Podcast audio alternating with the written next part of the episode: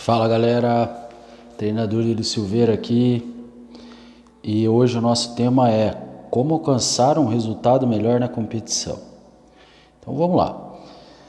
Primeiro, se as competições forem em times, eu devo saber precisamente os pontos fortes dos meus parceiros ou do meu parceiro e os pontos fracos eu não posso querer entrar numa competição com alguém que não faça muito pull-up e exigir que ele faça muito pull-up no dia da competição.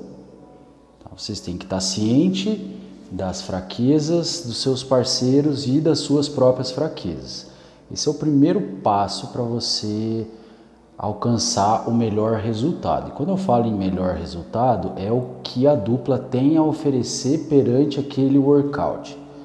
É, muitas vezes o nosso melhor resultado acaba não sendo suficiente para um pódio, mas foi o nosso melhor resultado. Volta para a box, treina novamente. É isso que move a quem pratica o nosso esporte. É isso que, que move você a querer evoluir. Então eu sempre quando eu quando eu estou nas competições, eu gosto de sair com o sentimento de que simplesmente foi aquilo, paciência. Se teve alguém melhor, se teve alguma dupla melhor, o que eu posso fazer? Se eu estou consciente que eu dei o meu melhor, é, para mim é o que vale, tá? Então, então vocês têm que sempre buscar extrair isso de melhor de cada time. Obviamente que eu tenho que pensar em estratégias que favoreçam isso.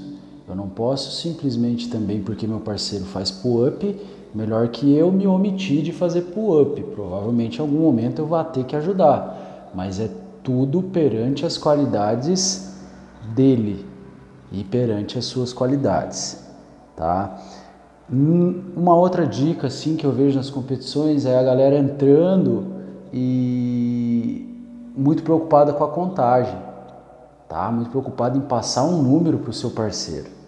Então assim, não se preocupem, se preocupem em executar um padrão de movimento alto, um padrão de movimento bom. É com isso que vocês têm que se preocupar. Mostrando isso, a contagem é só é só é só para para saber a hora que vocês terminarem. Então, se vocês ficarem contando todas as repetições é, desnecessariamente, provavelmente vocês vão perder tempo e isso vai acarretar em resultados inferiores. Então, a preocupação do árbitro é contar corretamente e avaliar seu padrão de movimento. Então, mostrem o padrão de movimento para ele que está tudo certo. A contagem, não fiquem perdendo tempo olhando para o parceiro de vocês ah, você fez quanto? Você fez. Não vale. O que vale é o que o árbitro disser. Ok? É, um outro item importante para vocês lembrarem é estar atento às trocas. É, se você está num trio, se você está num quarteto, você tem que saber quantas repetições seu parceiro vai fazer, se você é o próximo a entrar, se naquele momento é, vai ser seu parceiro e logo depois você. Então vocês têm que estar atento a essa questão da troca, porque senão a gente se perde ali e daí se perde uma, se perde duas, se perde três. Quando vê, você perdeu um workout por causa disso.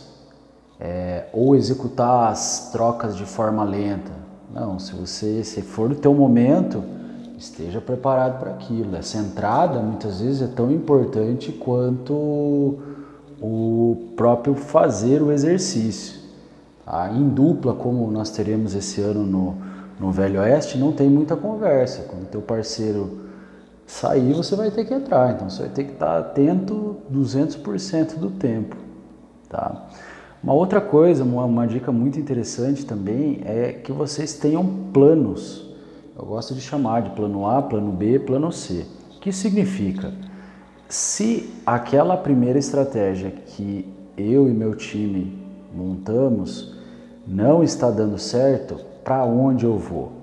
Se você não tem um plano B, você acaba se perdendo, você acaba desmotivando por inconscientemente, obviamente, porque você não conseguiu realizar é, aquela estratégia. Puxa, mas eu, minha meta era entrar e realizar 15 agachamentos de front squat, mas eu realizei 13. Puta, daí meu parceiro também deveria realizar 15, só que daí ele realizou os 15 dele, mas não conseguiu realizar os dois que, os dois que eu deixei. Então, quer dizer, já, já atrapalhou a estratégia, tá? Então, tenham vários planos, muitas vezes a gente não testa as provas ou muitas vezes a gente testa e acha que vai ser aquilo na competição, porém você pega uma prova 3, uma prova 4 de competição, teu corpo já está cansado, teu corpo já está bem diferente de quando você treinou e muitas vezes não sai dentro daquele planejado. Então evite surpresas, evite chegar lá e simplesmente não não aconteceu o que eu queria e aquilo me desmotivar, tá? Então, por hoje é isso, galera. Espero que eu tenha ajudado vocês um pouquinho, passando um pouquinho da minha experiência. E é isso aí. Até a próxima.